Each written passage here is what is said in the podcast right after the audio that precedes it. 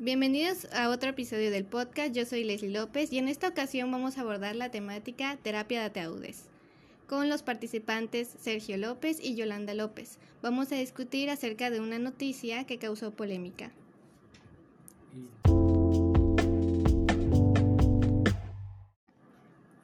Bueno, ahora voy a presentar la nota como tal. Sergei Richenkov de 47 años de Rusia dirigió una terapia de ataúdes en donde los clientes entran y se meten en el ataúd vestidos ya sea de negro o de blanco y con el objetivo de evadir sus problemas y reconectar con el presente. Eh, este ritual eh, sumerge a los participantes en una atmósfera de tranquilidad en la que ellos pueden sentir la fragilidad de la vida. Y ese es el propósito principal de esta terapia.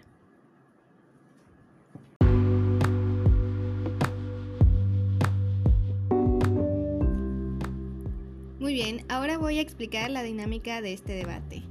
Voy a mencionar cinco preguntas en las que los participantes van a responder su punto de vista. Primero que todo, bienvenidos al podcast. Buenas tardes. Hola, buenas tardes, gracias por la invitación. Para comenzar, voy a hacerle la pregunta al señor Sergio López. ¿Cree que este tipo de terapia puede ayudar realmente a las personas? Bueno, en mi opinión, considero que sí, porque eso nos ayudaría a cambiar la perspectiva de la vida que hemos llevado hasta el momento de encontrarnos dentro del ataúd. Yo creo que depende de quién asiste a este tipo de terapia, más que nada por el objetivo que tengan estas personas de ir o que esas personas tengan al momento de asistir a terapia.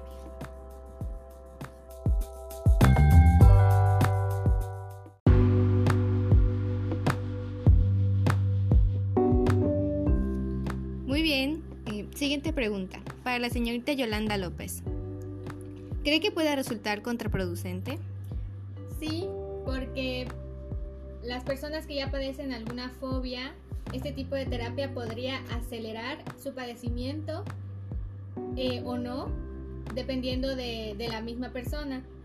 Pero yo creo que al final el objetivo que pudiesen tener las personas que asistan es disminuirla y si no tienen una buena supervisión podría resultar contraproducentes para ellos. Eh, estoy de acuerdo con lo que dice aquí la señorita. Este, en algunas personas puede crear, pienso yo, una especie de paranoia.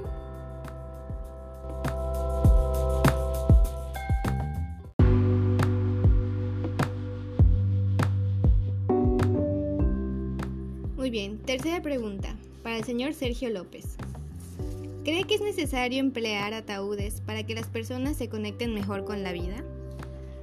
Considero que no. Eh, podemos usar algún otro medio alternativo.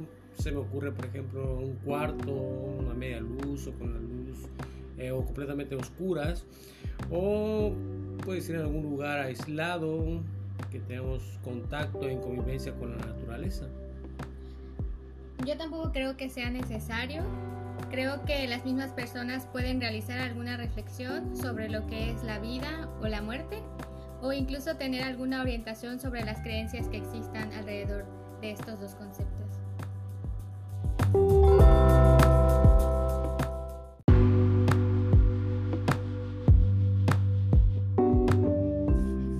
Siguiente pregunta para la señorita Yolanda López. ¿Cómo piensa que se sentiría una persona que se somete a este tipo de terapia? Yo considero que pueden sentir muchas cosas, sobre todo por lo que significa para ellos la vida y la muerte. Y bueno, entre algunas emociones que yo considero que pudiesen ellos sentir es está el temor, la angustia o incluso encontrar la paz. Eh, yo pienso que igual de alguna forma en, en algunas personas puede sentir paz, tranquilidad, pero en algunas otras puede resultar una experiencia no muy grata, eh, desesperación, miedo, angustia.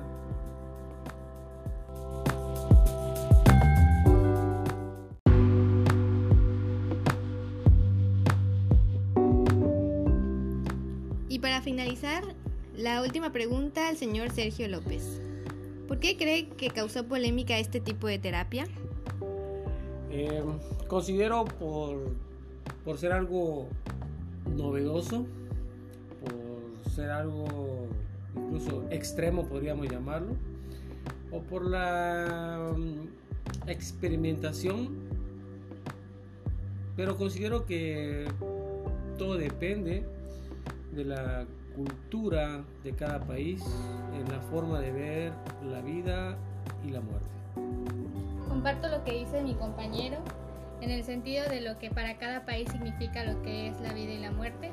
También creo que fue algo bastante novedoso y más que nada creo que por la, por la forma en la que esta persona le dio publicidad a la terapia que él dice que inventó.